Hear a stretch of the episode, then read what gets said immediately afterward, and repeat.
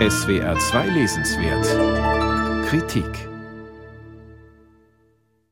Arme, Beine, Köpfe. Einen ganzen Haufen zerstückelter Leichen entdeckt Michelle Shell Campion eines Tages an Bord ihres Schiffs.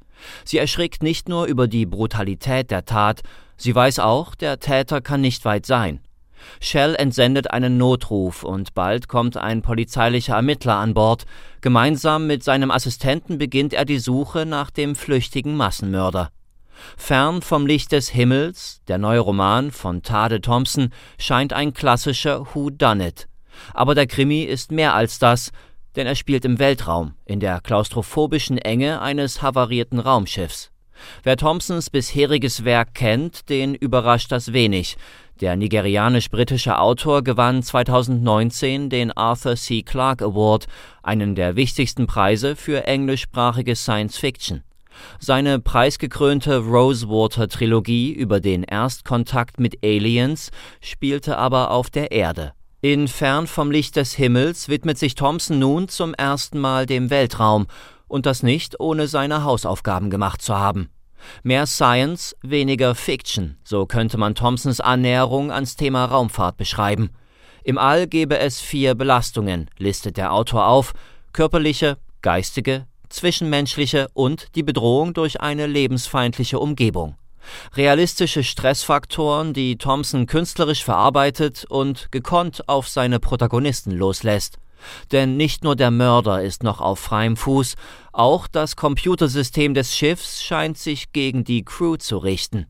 Mit viel Empathie und gelegentlichem Humor beschreibt der Autor, was das mit seinen Protagonisten macht. Da ist Shell, die Kapitänin des Raumschiffs namens Ragtime, die über rund 1000 schlafende und ein paar tote Passagiere wacht. Da ist Rashid Finn, der Ermittler, entsandt von dem besiedelten Planeten, über dem die Ragtime kreist, und da ist ein Vater-Tochter-Gespann, das von einer nahen Raumstation aufgebrochen ist, um nach der Ragtime zu sehen. Nur Salvo, der Kollege des Ermittlers, bleibt ruhig, während die Situation immer weiter eskaliert, aber Salvo ist eben auch ein künstlicher, ein Roboter. Künstliche Intelligenz spielt bei Thompson keine Neben-, sondern eine Hauptrolle.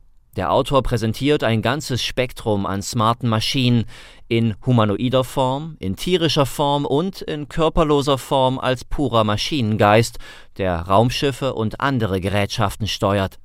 Stellenweise beschwört der Autor albtraumartige Szenen herauf, deren Botschaft klar ist, es ist ein schmaler Grat zwischen Erfüllungsgehilfe und Killermaschine. Aber Thompson spielt nuanciert auf der Klaviatur unserer Maschinenangst.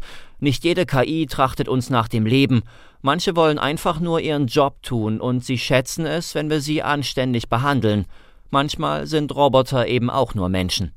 Und auf die konzentriert sich Thompson in seinem Weltraumkrimi, der Autor verzichtet auf langwierige Beschreibungen komplexer Gadgets, es gibt auch keine Weltraumschlachten. Fern vom Licht des Himmels ist zu großen Teilen ein Kammerspiel. Inspirieren ließ sich Tade Thompson für seinen Roman von einem Klassiker aus dem Jahr 1841, Edgar Allan Poes Die Morde in der Rue Morgue. Die Kurzgeschichte handelt vom brutalen Mord an zwei Frauen. Die rätselhafte Tat ereignet sich in einem von innen verschlossenen Zimmer einer Pariser Wohnung. Wer Thompsons Roman liest und danach einen Blick auf Edgar Allan Poes Geschichte wirft, wird schmunzeln. Thompson hat den Klassiker mit Fingerspitzengefühl einfließen lassen, aber fern vom Licht des Himmels ist kein Remake.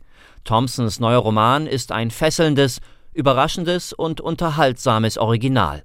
Bei aller Euphorie um eloquente Maschinen wie ChatGPT, bis uns künstliche Intelligenz Romane wie diesen beschert, wird noch viel Licht die Milchstraße herunterfließen.